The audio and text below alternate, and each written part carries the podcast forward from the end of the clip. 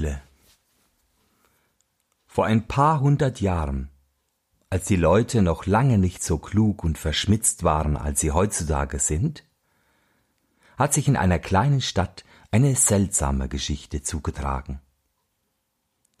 Von ungefähr war eine von den großen Eulen, die man Schuhu nennt, aus dem benachbarten Walde bei nächtlicher Weile in die Scheuer eines Bürgers geraten und wagte sich, als der Tag anbrach, aus Furcht vor den andern Vögeln, die, wenn sie sich blicken lässt, ein furchtbares Geschrei erheben, nicht wieder aus ihrem Schlupfwinkel heraus.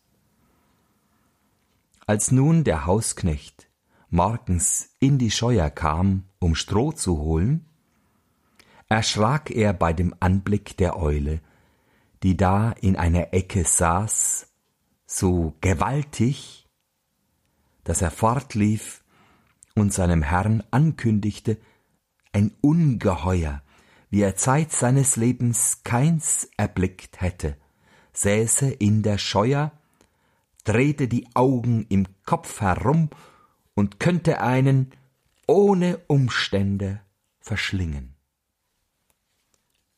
Ich kenne dich schon, sagte der Herr. Einer Amsel im Felde nachzujagen, dazu hast du Mut genug. Aber wenn du ein totes Huhn liegen siehst, so holst du dir erst einen Stock, ehe du ihm nahe kommst.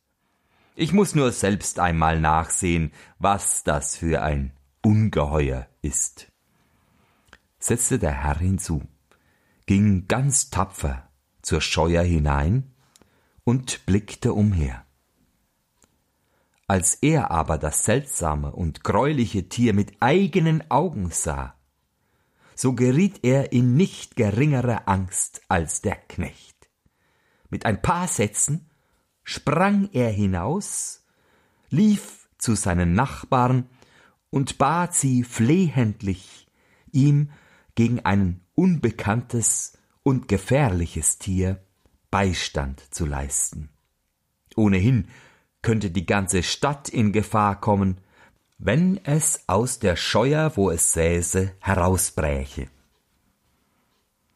Es entstand großer Lärm und Geschrei in allen Straßen. Die Bürger kamen mit Spießen, Heugabeln, Sensen und Äxten bewaffnet herbei, als wollten sie gegen den Feind ausziehen. Zuletzt erschienen auch die Herren des Rats mit dem Bürgermeister an der Spitze. Als sie sich auf dem Markt geordnet hatten, zogen sie zu der Scheuer und umringten sie von allen Seiten. Hierauf trat einer der beherztesten hervor und ging mit gefälltem Spieß hinein, kam aber gleich darauf mit einem Schrei und totenbleich wieder herausgelaufen und konnte kein Wort hervorbringen. Noch zwei andere wagten sich hinein, es erging ihnen aber nicht besser. Endlich trat einer hervor, ein großer, starker Mann, der wegen seiner Kriegstaten berühmt war, und sprach mit bloßem Ansehen werdet ihr das Ungetüm nicht vertreiben. Hier muss ernst gebraucht werden. Aber ich sehe, dass ihr alle zu Weibern geworden seid und keiner den Fuchs beißen will. Er ließ sich Harnisch, Schwert und Spieß bringen und rüstete sich. Alle rühmten seinen Mut obgleich viele um sein Leben besorgt waren. Die beiden Scheuertore wurden aufgetan, und man erblickte die Eule, die sich indessen in die Mitte auf einen großen Querbalken gesetzt hatte. Er ließ eine Leiter herbeibringen, und als er sie anlegte und sich bereitete, hinaufzusteigen, so riefen ihm alle zu, er solle sich männlich halten und empfahlen ihn dem heiligen Georg, der den Drachen getötet hatte. Als er bald oben war und die Eule sah, dass er an sie wollte, auch von der Menge und dem Geschrei des Volks verwirrt war und nicht wusste, wo hinaus, so verdrehte sie die Augen, sträubte die Federn, sperrte die Flügel auf schnappte mit dem Schnabel und ließ ihr Schuhu, Schuhu mit rauer Stimme hören. Stoß zu, stoß zu, rief die Menge draußen dem tapfern Helden zu. Wer hier stände, wo ich stehe, antwortete er, der würde nicht Stoß zurufen. Er setzte zwar den Fuß noch eine Staffel höher, dann aber fing er an zu zittern und machte sich halb ohnmächtig auf den Rückweg.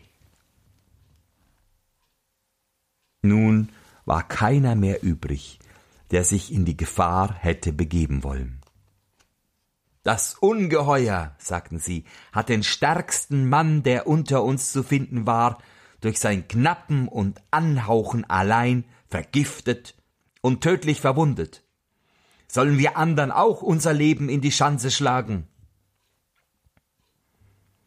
Sie ratschlagten, was zu tun wäre, wenn die ganze Stadt nicht sollte zugrunde gehen. Lange Zeit schien alles vergeblich, bis endlich der Bürgermeister einen Ausweg fand. Meine Meinung geht dahin, sprach er, dass wir aus gemeinem Säckel diese Scheuer samt allem, was darin liegt, Getreide, Stroh und Heu, dem Eigentümer bezahlen und ihn schadlos halten, dann aber das ganze Gebäude und mit ihm das fürchterliche Tier abbrennen. So braucht doch niemand sein Leben daran zu setzen. Hier ist keine Gelegenheit zu sparen und Knauserei wäre übel angewendet. Alle stimmten ihm bei. Also ward die Scheuer an vier Ecken angezündet und mit ihr die Eule jämmerlich verbrannt. Wer's nicht glauben will, der gehe hin und frage selbst nach.